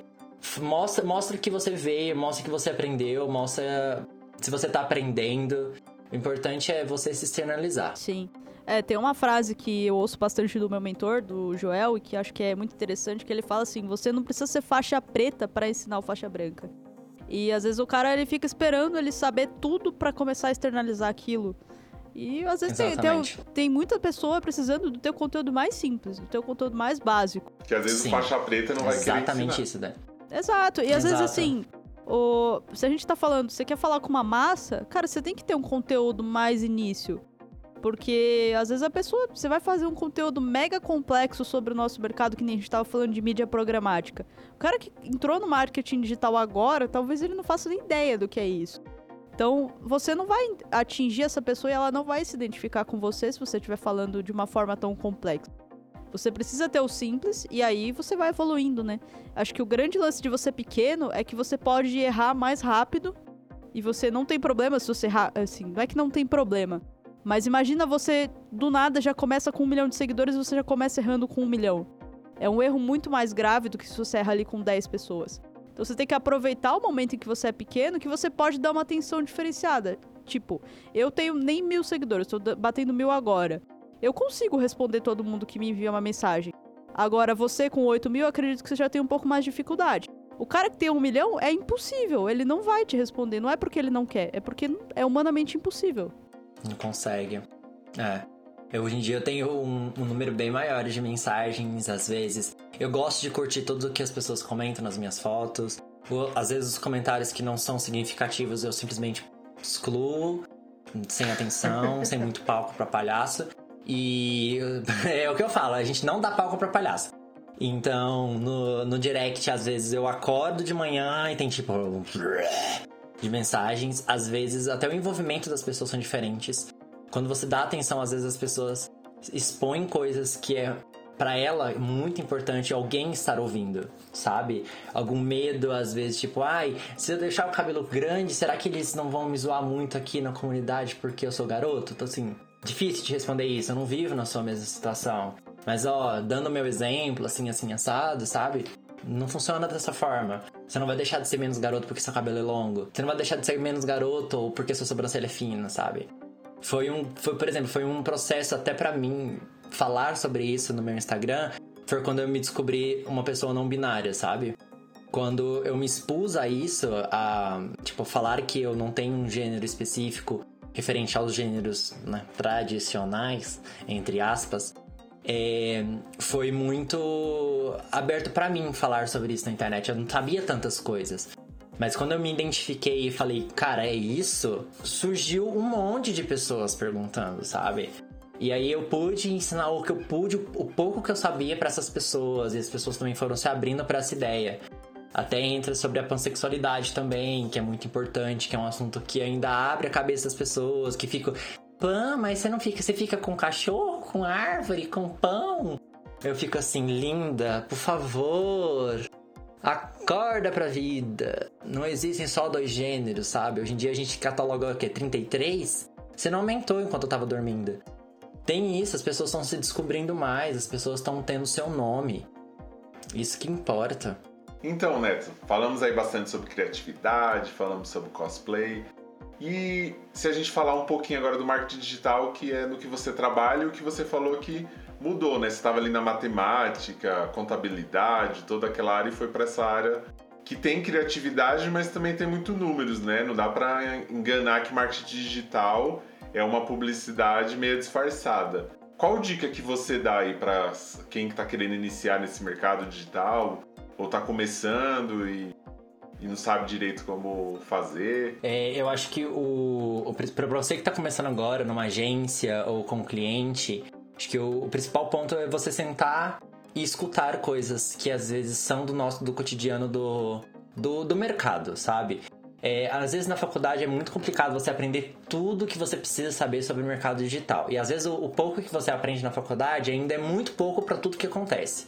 Então você vai aprender no dia a dia, não tem importância se você não saber tudo. O importante é que você tenha um gestor ou um coordenador que, tipo, possa te auxiliar nas suas dúvidas e que você possa fazer o trabalho com, com segurança, sabe? O principal ponto é esse. Acho que procurem também aprenderem coisas novas no Google. O nosso mercado é super volátil. Hoje em dia tá rolando, por exemplo, para quem trabalha com conteúdo, hoje em dia é, tá rolando um conteúdo sobre Marvel, por exemplo, que saiu o filme semana passada. Foca nisso. Aprende o que você puder, cria conteúdo explicativo, o que, que você pode envolver a sua empresa com isso. Para quem trabalha com marketing, para quem trabalha com a mídia diretamente, aprenda as coisas mais técnicas possível, quando você pode melhorar o seu trabalho. Mano, tudo que você pode fazer hoje, se está bom, ele pode melhorar um pouco mais. E, mano, investe num curso de Excel também. Excel salva a vida, gente. Sério. É, eu sempre falo isso, sempre brinco muito com Excel, porque Excel é a minha vida, é a vida de quem trabalha com marketing digital. Tudo que você faz, todos os controles, todo o seu budget, pegando as palavras estrangeiras aí de novo, né, Rick? É, todos os seus, seus pontos aí que você coloca no Excel, você tem organização. E tudo que você trabalha com um time, principalmente com agências maiores, você tem que saber o seguinte: você não está sozinho. Tudo que você desenvolveu, tanto no Excel, tanto no trabalho, as outras pessoas têm que saber ler aquele trabalho seu, interpretar o que você fez, para elas conseguirem produzir mais coisas referentes a isso. Então, sejam claros, escutem o que tem para falar. Se vocês têm algo a falar, não tenham medo de falar, não tenham medo de externalizar. Algumas ideias às vezes aparecem assim, realmente tomando banho, tomando café, andando com o cachorro. Anotem e cara, se é isso que você almeja para sua vida, se você quer trabalhar com mídia digital, sendo independente ou sendo influenciador, saiba lidar com as desavenças da vida. Não é todos os dias que você vai acordar e vai estar com bom humor para fazer conteúdo. Não é todos os dias que você vai acordar com a criatividade latente. Se você tá com a criatividade latente, faça o conteúdo, reserve o conteúdo, posta depois, repensa, pesquisa. Cuidado com o que você fala na internet. Cuidado com as pessoas que às vezes só querem te diminuir. Se você é uma pessoa que quer trabalhar na agência, cara, qualquer agência hoje em dia, é, às vezes é um é bem parecido. Algumas agências têm dinâmicas diferentes de trabalhar. Eu já trabalhei com bastantes, então eu sei hoje em dia muito sobre, sobre trabalhar em agências grandes. Então, saiba aproveitar as oportunidades que às vezes a agência te dá, sabe? Limita também o seu, o seu dia a dia. Quando você souber não sei fazer, fala que você não sabe fazer. Procura ajuda. Pesquisa no Google. E, mano, curso atrás de curso, pesquisa atrás de pesquisa. É a dica que eu sempre dou e é a dica que eu faço até hoje comigo mesma. E você tava falando de estudar, né, de pesquisar. Tem muitos cursos gratuitos, né? Você pegar o YouTube disponibiliza Creator Academy, o Google disponibiliza o Skillshop, onde você pode fazer até certificações, o Facebook tem o, o Blueprint. Então, tem muitas formas de você aprender que não necessariamente são pagas. E tem muitos cursos também, né? Hoje em dia a gente pega, assim, um, um infoprodutor, né? Algum cara que você pega algum conteúdo específico. É muito mais barato você fazer uma faculdade, por exemplo. Não desmerecendo a faculdade. Eu acho que ela é extremamente importante para você pegar a base, para você pegar a teoria. Mas como você disse, às vezes a faculdade ela não vai te dar aquele conhecimento específico daquele ponto, sei lá, de copywriting, por exemplo. Cara, você não vai aprender isso na faculdade. Mas você consegue comprar um curso ali por, sei lá, dependendo do produtor, 200, 300, 1000, 2000, dependendo do que, que você busca, né? Que é muito mais barato do que você investir ali num curso de longa duração, né? Para você se especializar ali naquele ponto específico. Exatamente. Às vezes, né, a gente fica muito envolvido com eu acho que a faculdade ela tem um, um desempenho é, social bastante também, porque ela na faculdade você aprende a lidar com pessoas, na faculdade você aprende com social, a trabalhar em equipe. Você tem o conhecimento de pessoas que são da área, né, que são os, os, os professores que lecionam, que te ensinam parâmetros específicos, mas realmente você não vai aprender tudo na faculdade, sabe? A faculdade tem uma carga de conhecimento, mas eu acho que você buscar a outra carga, nem que seja concurso ou gratuito ou pago, ou no seu trabalho, se sentar com uma pessoa que seja mais sênior, para conversar com a pessoa, para saber os pontos dela, eu acho muito importante, sabe? A galera sempre fala que eu sou muito social no trabalho, principalmente no trabalho novo, porque eu gosto de aprender com as pessoas, sabe? A cultura da agência, às vezes, é uma cultura mais fechada, as pessoas não se falam tanto. É um lugar complicado de, de eu conviver, sabe? De eu aprender, assim, sabe? Hoje em dia eu adoro sentar e ensinar coisa nova. Eu adoro responder uma dúvida bem respondida. Eu fiz uma call semana passada. Call. Eu fiz uma chamada semana passada com a agência que eu, que eu desempenho meus serviços. Fui ensinar um, algumas coisas sobre o, o produto novo. Sentei, expliquei tudo. Eu acho que a galera saiu super bem. A galera saiu silenciosa porque ela viu que era muito trabalho, mas tipo, ok, dá pra gente seguir. Tem uma pessoa que sabe, dá pra aprender com ela. É isso, sabe? Acho que todo mundo tem alguma coisa para te ensinar, né? Com Às certeza. Vezes, é, eu vejo ter um pessoal assim que tem um preconceito, ah, mas eu só vou aprender do cara que que é o sênior, que tá na, na, acima de mim na hierarquia, né? Nossa, e às não. vezes, cara, o estagiário, não desmerecendo, porque todo mundo vai ter que ser estagiário uma vez na vida. Sim. Mas às vezes ele tem uma ideia totalmente fora da caixa que o gerente talvez não tivesse. Exatamente. Então, é uma troca, né? Você pode São... aprender com todo mundo. Sim, exatamente, exatamente isso. Eu acho que nem que seja uma técnica nova de Ctrl C e Ctrl V, algum atalho novo no teclado, alguma fórmula nova no, no Excel, é, sabe, tudo. Uma forma de subir Facebook mais rápido, uma forma de criar conjuntos novos do Google, uma forma de subir o YouTube mais rápido. Tudo que você aprende com as gerações, principalmente gerações mais novas, que nasceram no meio da internet, né? Essa geração agora vai ser a pioneira de muitas coisas no futuro, assim, se elas seguirem algumas carreiras de publicidade, porque eu vejo um grande aumento, né? Essa geração nova é uma geração que tem muito conhecimento, sabe? Eu, tipo, às vezes eu tenho alguns amigos de 20 anos que eu fico, gente, eu não sei disso. E é uma diferença de idade bem eles pequena, né? manjam muito. E é, são oito anos de diferença. Mas são oito anos que, tipo, machucam às vezes no sentido que eles estão mais envolvidos nisso porque eles nasceram nisso. A gente, a gente, por exemplo, eu, você e o Ricardo, que somos um pouco mais velhos aí, a gente teve que aprender coisas novas, sabe? A gente teve que largar a lata com pau e aprender a jogar um jogo de videogame para aprender um Atari, por exemplo. Porque a gente é mais arcaico. Sim. Então, meu, é Rebobinava isso. a fita. Rebobinava a fita. Ah, se não rebobinasse, né? E a gente não tinha drive na época, a gente tinha que guardar tudo em CD e fazia cópia de CD, de música. Gente, qual foi a última vez que vocês ouviram CD em música? Olha. Eu não sou dessa época, não. Ah, não Eu é. não sou dessa Na sua- época, eu sou da época era do fita cassete, era né? vinil na sua época. Você perdia até o ponto do vinil da, da, viola, da viola lá, que tinha que rodar o disco. É, não tinha um esqueça. repeat, né, pra ficar. O repeat, é. Você tinha que ficar voltando o CD assim, ah, pra passar a faixa de novo. Ah, não é. Se eu sou. Né? A agulha levantava e ia pro final e acabou. Você tinha que ir lá e colocar de volta. Mas é engraçado, né? É muito louco. Gente. Tipo, são poucos anos, se a gente for pensar assim, com relação a tudo que a gente tem na humanidade, né? Tipo, é um intervalo ali de, sei lá, de 30 anos onde aconteceram, tipo, muita coisa mudou. É bizarro como a gente tem mudado rápido. É, a evolução ela tem dado passos muito grandes, a evolução tecnológica, né? Muitos grandes aí na, na nossa vida, no nosso cotidiano, a gente encontra tudo tão muito conectado. Tem pessoas, e eu acho isso muito incrível, sabe? O fato de, tipo, por exemplo, antigamente você tinha que mandar uma carta pra uma pessoa, pra pessoa se conectar com você. Hoje em dia você manda um zap, é ignorado, e aí depois de 10 dias a pessoa te responde. Eu acho isso é uma conexão, sabe? Você pode expor a sua ideia, que nem a gente tá falando sobre ser influenciador. Você pode publicar, deixar público aí a sua opinião sobre algo, que seja sobre comida, estilos de vida e afins. Gostei que uniu as militâncias, que uniu as minorias, que às vezes se sentiam tão acuadas por causa de vários outros aspectos, né? Que é importante também. É a velocidade do, dessas redes que são de comunicação mais direta, né? Como o WhatsApp, Uhum. Telegram. Hoje em dia, Ela revolucionou o jeito como se comunica. com né? certeza, com certeza. Até as leis envolvendo a tecnologia mudaram. Vocês ficaram sabendo que hoje vocês não podem mais publicar, printar, conversa e ficar compartilhando? Tem uma lei pra isso. É, LGPD tá aí pra isso, né? Eu tava lendo aí umas, uma, essas notícias recentemente, eu tô assim, é, acabou as fofocas agora, não dá mais.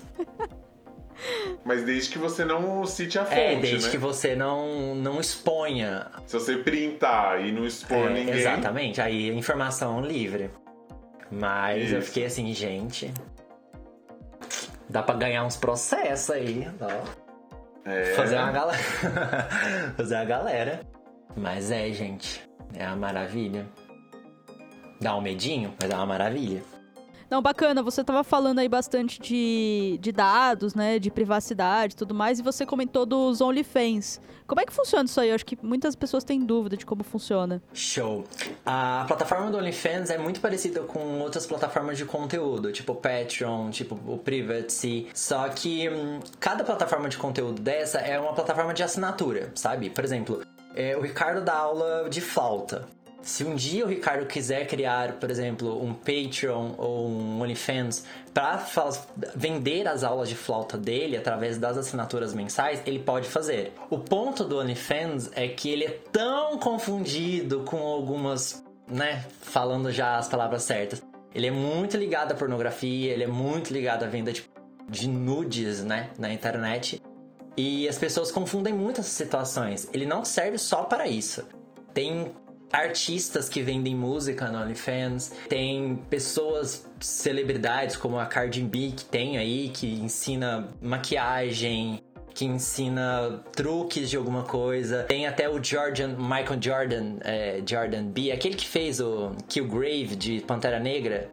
Eu não lembro direito o nome dele. O Jordan, eu gosto de chamar ele Jordan. O Jordan, ele fez um OnlyFans para fazer fotos do bigode dele a evolução do, de, do crescimento do bigode. Tem pessoas que assinam para isso. É, então você pode fazer qualquer tipo de conteúdo e vender e monetizar na internet, sabe? Realmente. Temos aí a, um público muito grande de pessoas, principalmente que fazem cosplay, que vendem fotos mais sensuais, que tem toda aquela fetiche aquele fetiche de pessoas que gostam de ver personagens caracterizados em afins, que vendem o seu trabalho na internet.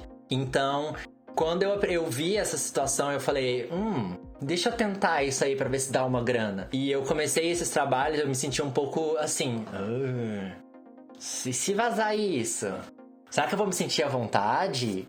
dessas coisas sendo vazadas, desse, do meu conteúdo ser vazada. Só que depois de um tempo eu percebi que, tipo, é só mais um conteúdo, sabe? Hoje em dia você paga por um conteúdo lá no OnlyFans, mas lá no Twitter tá lotado. Tá cheio lá no, no Twitter. Aí eu falo assim, mano, eu tô, eu tô de boa já. A venda é boa, a monetização, as, as taxações do OnlyFans são boas. Tipo, eles não descontam tanto dinheiro de, das suas assinaturas. Para você transferir para o Brasil é uma complicação, ah, porque não são ou não bancos tradicionais não aceitam a inclusão do, do OnlyFans. Então você tem que ter uma conta bancária nos Estados Unidos ou na Inglaterra, porque a plataforma é da Inglaterra, para você transferir o dinheiro para o Brasil. E aí tem a conversão, tem a correção, tem algumas taxas que estão inclusas, mas é uma grana ativa sem muitos trabalhos, sabe? Se, por exemplo, se você hoje em dia já faz um conteúdo sobre sua sobrancelha e você já faz conteúdo naturalmente, já disponibiliza, você pode vender esse conteúdo. Você pode cobrar um dólar por assinatura e você vai ter no final 80, 80 centavos de dólar. Mas se tipo 100 pessoas comprarem, você vai ter no mínimo aí 90, 90 dólares convertidos em reais vezes 5, que é 450 reais para você não ter feito menos de um vídeo semanal, por exemplo. É dinheiro. Infelizmente é dinheiro. É, acaba sendo uma estratégia ali, né, adicional. Por exemplo, o pessoal tem feito muito serviço de assinatura, só que você precisa ter uma equipe de TI grande para desenvolver uma plataforma, né? Ou então tem o pessoal que usa o Close Friends do Instagram, ou até mesmo cria um Instagram privado. No fim, é só mais uma forma de fazer isso, só que o pessoal acabou se desvirtuando um pouco, né? Por conta de algumas pessoas que usam de outra forma, né? Exatamente. Eu acho que todas as formas de expressão são válidas. A gente só não pode estereotipar um programa, um aplicativo pela forma que usuários usam, sabe? É que nem o Tinder. Quando você vai pro Tinder, você fala assim, ah, eu uso Tinder. Nossa, você usa Tinder? É só pra transar, né? Ou é só pra arrumar uma namorada, né? Na verdade, não, sabe? As pessoas que fazem o aplicativo é que tornam o aplicativo aquilo. E se você usa o aplicativo para se conhecer pessoas, para se conectar, fazer amizade, show. O Tinder necessariamente não é só para você ter um foco só, é para você conectar pessoas. Da mesma forma que o OnlyFans. OnlyFans apenas para fãs. Se você é a fã, você vai lá e assina. Não interessa o que você vai comprar. O grande ponto é isso. Aprendi muito agora com ele, a gente. Tava, enquanto ele falava aí, fiquei pensando, né? Esse tema é muito falado em todos os podcasts, em, em outros programas de auditório, outros programas de entrevista. Todo mundo tá falando do, do OnlyFans. E a maioria que fala sobre isso é relacionada à questão da sexualidade, né? Mas se você pensar, o próprio nome já diz, são para fãs, não importa o tipo de conteúdo que você cria para o seu fã. Né? Não é só a questão da, da sexualidade, que também, se você pensar, vai você polêmico, tá muito sem polêmica esse episódio. O Instagram tá praticamente um, uma rede que explora a sexualidade, né? A gente tava até brincando. As pessoas que querem seguir começa com sem camiseta, depois com só cueca, não que isso é ruim, eu não estou criticando, eu estou falando que é, o OnlyFans não precisa de ser só sexualidade, ele é para aquele que tem fã. Assim como o Instagram, muita gente acaba trabalhando mais a questão da sexualidade, talvez não tenha o nudes, talvez, né? Há controvérsias, mas Aí é só no Close é questão disso, é do fãs. É... Exatamente. E é real, o que o Ricardo falou é totalmente vivenciado no meu dia a dia, por exemplo. Eu às vezes tento colocar alguns conteúdos legais no meu Instagram, só que, por exemplo, eu vou, eu vou até aqui, ó, tá aberto. Só não vou mostrar a foto porque vocês não é obrigado. Eu boto uma foto, às vezes, falando sobre a importância da vacina, é importante se vacinar por causa do Covid. Aí tem 205 pessoas que curtem. Aí vou até abrir os insights aqui. 1.600 contas alcançadas. Um conteúdo sobre a nossa atualidade, né? Show, beleza. Aí eu boto uma foto sem camisa, com coisas, né? Tem 1.432 curtidas. Tem mais curtidas do que alcance do outro. Com mais 14 mil alcances. É mais o meu número de seguidores. E compartilhamentos 33 nos stories. Ou enviado por algum direct XPTO. Então, a sexualização ela existe. Você, você vira objeto, assim, normal no Instagram. Parece que o logaritmo ele entende aqui, ah, tá pelado, bora aqui. Aí esse aqui, bota, bota, bota, bota, bota, bota. É esse aqui mesmo. Vai, vai, espalha, espalha. Espalha, espalha, espalha, espalha, corre, corre, corre. Então ele, ele entende isso. E isso é feito por pessoas, sabe? É isso que eu ia falar.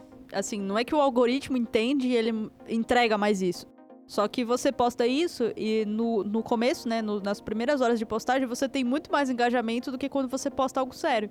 Então ele entende que aquele conteúdo é relevante pra tua audiência, ele vai entregar mais. Exatamente, sabe? E acontece, cara. Então acho E- que é isso, né? Você tem que falar de vacina sem camiseta, não com camiseta. Aí eu entendo a galera que fica biscoitando na hora de vacinar, de tirar foto, de que arranca a camisa pra vacinar. Aí eu fico assim, por que, que eu não pensei nisso? Sabe? Faz todo sentido. Eu fico entendendo. Aí eu tô agora migrando em. Eu posto uma foto da minha cara, uma foto da minha barriga. Uma foto da minha cara, uma foto da minha barriga. Aí eu logo não perco alcance. É isso. Genial. Bom, a gente falou bastante aí, né? Falamos de marketing, de cosplay, de idiomas, de OnlyFans. Realmente bastante coisa. Mas pra gente chegar, em, se encaminhar aqui pro fim, queria fazer um jogo rápido contigo. Perguntinha e resposta. Show. É uma música. Um Teenage Dream. Ou Heather, do Conan Gray, que me significa muito. Boa. Um filme. Senhor e Senhora Smith. Clássico. Um livro. Um livro. Harry Potter e o Prisioneiro de Azkaban. É o meu predileto. É bem bom esse mesmo. Esse é muito bom. Curto muito. Já que o Rick falou de livro, um personagem. Homem-Aranha. Sempre vai ser ele. Sempre. Não importa o ator. Não importa o ator, não importa a caracterização, é, sempre vai ser ele. Uma série. Uma série é o. Nossa, Atypical. Quem nunca vê, veja. É linda. Não conheço. Muito, é maravilhosa. Tem na Netflix, tem todas as temporadas na Netflix, já acabou, inclusive. Não sei, pode lançar outro, mas é incrível. Fala sobre um garoto com autismo que tenta é, se relacionar, que tenta ter uma namorada, e depois ele vai pra faculdade. É incrível. Vejam. Bacana, vou anotar porque essa daí eu realmente não conhecia. Também. Maravilhosa. É. Uma frase. Uma frase. É, tipo, uma frase que você leva com você, assim, ou que você gostaria de passar pras pessoas. Eu acho que a frase que eu mais uso no meu dia em dia é que, tipo, nada que você faça vai valer tão bom para as outras pessoas quanto vale para você. Então, faça para você, não faça para as outras pessoas. Sempre pense em você mesmo. Primeiro pra você. E você fazendo bem pra você, o outro vai receber porque você tá fazendo bem. Exatamente. Um lugar. Um Pode ser país, cidade, Tá. ou não sei, um lugar. Ok. É, o lugar que eu mais amo em São Paulo é o Ibirapuera. Exatamente o ponto onde tem a, a cruz, a, a, Vera Cruz, os pontos cardeais, os norte, sul, leste, oeste, aquele ponto redondo perto dos patos, onde os patos correm atrás de você. Que eu adoro. E, e lá é meu ponto predileto de São Paulo. Eu adorava ir pra lá antes da pandemia. Eu gosto muito de São Paulo. Mas eu acho que a cidade que eu mais amei conhecer, assim, de todas, foi Campos do Jordão. Que é bem gostoso, bem aconchegantezinho, de, de viagens. E quero conhecer mais ainda Egito pro próximo ano, quero conhecer o Japão no próximo ano. Quem sabe me Boa. casar. Eu, eu acreditando que você ia falar Japão de primeira. É, não, eu ia perguntar, né? É que ele já emendou, mas eu ia perguntar aí qual que você não conhece que você queria conhecer, né? Sim. Pra mim era certeza que ele ia falar Japão. Não, que eu não Aí ele conheço. falou Egito. Não, que eu não conheço. É que, tipo, ano passado eu iria pro Egito, porque o Egito é, é um dos países que- onde o real é super bem valorizado. Então, tipo, você consegue fazer uma viagem super da hora, com um, um- um cargo, assim, gigantesco cultural da história humana, que é o Egito, né, gente? É o berço da humanidade, Ah, literalmente a África. E você não vai gastar tanto por isso, sabe? Você Show. tem que se abrir para novas experiências. Às vezes não é sempre a Europa com todas aquelas construções antigas, renascentistas e afins que trazem uma essência de cultura. Talvez se você abrir um pouco mais a sua mente e falar, ó, nossa, olha o Egito como é da hora. Então. Eu não sabia dessa informação que era barato. Mais barato. Não. Alguns países é, são bem mais baratos. Sabia. Por exemplo, o Egito é barato. A Bolívia, a gente mora na América Latina, que para nós que somos brasileiros, a gente nem precisa de passaporte para ir.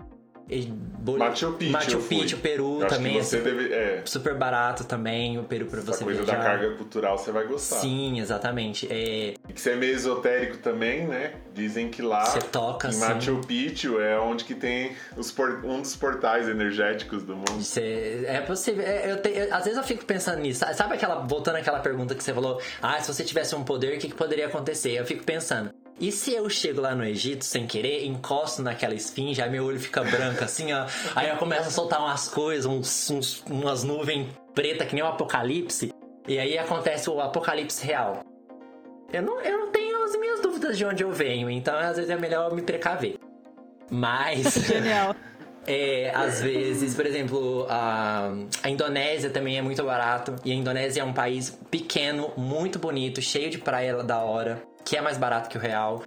Se não me engano, a Rússia também, o nosso real é valorizado com a moeda da Rússia. Cuidado com a Rússia, é, homofóbico. Cara é a viagem, talvez, né? Cara é a viagem, sempre. É.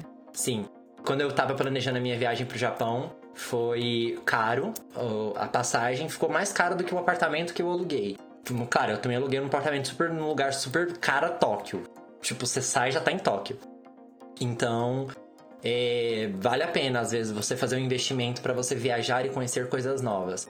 E pensar mais sobre a valorização do dinheiro, porque Egito tá ali, muito mais perto que o Japão, e é um lugar incrível. Um amigo meu teve a, a oportunidade de viajar para lá agora.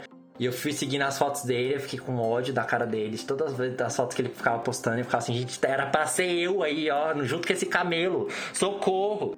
E eu fiquei tipo, né? E ele comprou tanta coisa que a casa dele tá parecendo uma casa de velha. Meu Deus, tem quadro pra todo lado. E é de como é valorizado o dinheiro lá. Eu fiquei assim, gente, é isso, sabe? É isso. Legal. Até no próprio Brasil, né, cara? Tem lugares sim, lindos aqui, assim, sim. e o pessoal às vezes quer ir pra fora, gastar 10 vezes mais e às vezes nem tem uma experiência tão boa, né? Exato. Fernando de Noronha Mas recomendo. É aquela coisa, né? A grama do vizinho é sempre mais verde. Sim, sempre. E tem essas coisas de tipo também da. Que a mídia traz pra gente, né? Às vezes a mídia que, que a gente é impactada com uma praia lá da, da Tailândia é linda, maravilhosa, e a gente não percebe que tem praias lindas aqui onde a gente mora. Se você tirar um feriadão, quatro dias, você consegue ir, curtir da hora, ficar com a galera. E, sabe? É isso. Exatamente. É pesquisar, gente. Pesquisem antes de viajar. Boa. E não Bom, vão tem... pro país louco. Tipo a Rússia. Tenho mais uma aqui, não sei se o Rick tem mais alguma, mas eu ia perguntar manda, qual é a sua comida preferida. Hoje em dia, né, a Dani e o Ricardo me conheceram na época que eu detonava o frango da Fatec. Hoje em dia eu não como mais carne. Sou uma pessoa vegetariana hoje em dia. Já tem dois anos e meio já que eu parei de comer carne. E também tirei vários derivados animais também da minha alimentação. A minha comida predileta sempre foi, sempre vai ser couve. Eu amo couve. Caraca. Teve, teve, um dia que eu fui até com um amigo no mercado e ele chegou lá e comprou uma Ruffles. E aí ele começou a comer a batata frita e eu comprei uma. Eu, eu não como Ruffles, né? Por causa dos industrializados. Eu fui lá e peguei um saco de, de couve picada e lavada. E aí eu falei, tipo assim, moça, você tem sal? aí a moça me deu um saquinho de sal que ela tinha lá e eu tô assim, obrigado. E eu tô lá na rua comendo a couve assim que nem um coelho. No meio da rua ele olhou pra mim: Isso não é Rafa's, não, viu, doido? Eu tô assim: Eu sei, você acha que eu não sei? É muito bom. Alimento igual, né? Alimento igual, gente. Até melhor. Couve, couve é incrível. Genial. Couve é realmente muito bom, mas confesso que eu tô meio surpreendida com a resposta de ser a tua comida favorita de todas. Sim, eu hoje em dia eu tenho, eu, tipo, eu como muito arroz e feijão, minha alimentação é muito grãos hoje em dia, soja, feijão, arroz, é, grão de bico e os legumes e as folhas separadas, tipo abóbora, pepino e afim, cenoura que Rúcula, eu compro. gosta? Acho que não. Não, rúcula me tem um gosto um pouco azedo, assim, então eu não gosto tanto. Mas alface, aí tem que sempre tem uma couvinha. E a couve faz parte da minha vida. E a couve manteiga? Não, é a couve normal mesmo. É, não precisa ser a manteiga necessariamente. Ela tá no picada, mano, eu posso comer ela assim, ó. então acho que é isso. A gente agradece muito a presença do Neto, nosso amigo aí que topou fazer essa aventura aí com a gente. Nosso primeiro convidado, a gente já ficou meio nervoso, algumas perguntas tal. Então a gente agradece, Neto. Imagina, eu que agradeço o convite. Sou meio bocudo, às vezes eu posso falar até demais, né? Então tá tudo bem. Eu agradeço pra caramba o convite. Se surgiu a oportunidade de vir falar sobre algum assunto que eu, que eu manje, de uma entrevista sobre algum assunto específico, me chame novamente. Estou aqui, disponível. Eu acho que um tema bem legal, que eu acho que pode ficar pra frente, é a gente falar de transmídia dentro do Pokémon. Eu tô seguindo esse tema, ó. Só que eu ainda não sentei para pesquisar, mas eu acho que é um tema que dá bastante caldo aí para falar de marketing e transmídia. Então. É, então. Acho que a gente pode depois marcar uma de novo pra gente eu, falar desse top, tema. Super top. Com certeza. O Neto com certeza tem muita expertise para falar disso. Então, se você tá assistindo pelo YouTube, e acha que esse tema é interessante, já comenta aqui embaixo pra gente colocar no nosso radar para gravar num próximo episódio. E é isso aí, se você gostou do conteúdo, curte aqui embaixo, se inscreve no canal, ativa o sininho.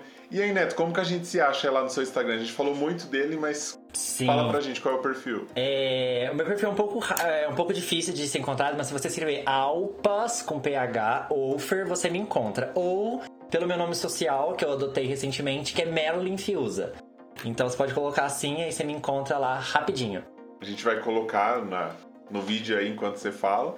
O meu é Ricardo Piton do MKT, Ricardo Piton do Marketing. E você, Dani? Você me encontra como dani.tm. Não esquece também, se você está ouvindo aí pelo Spotify, Deezer, Apple, de, se, de seguir o nosso podcast aqui para não perder nenhum próximo episódio.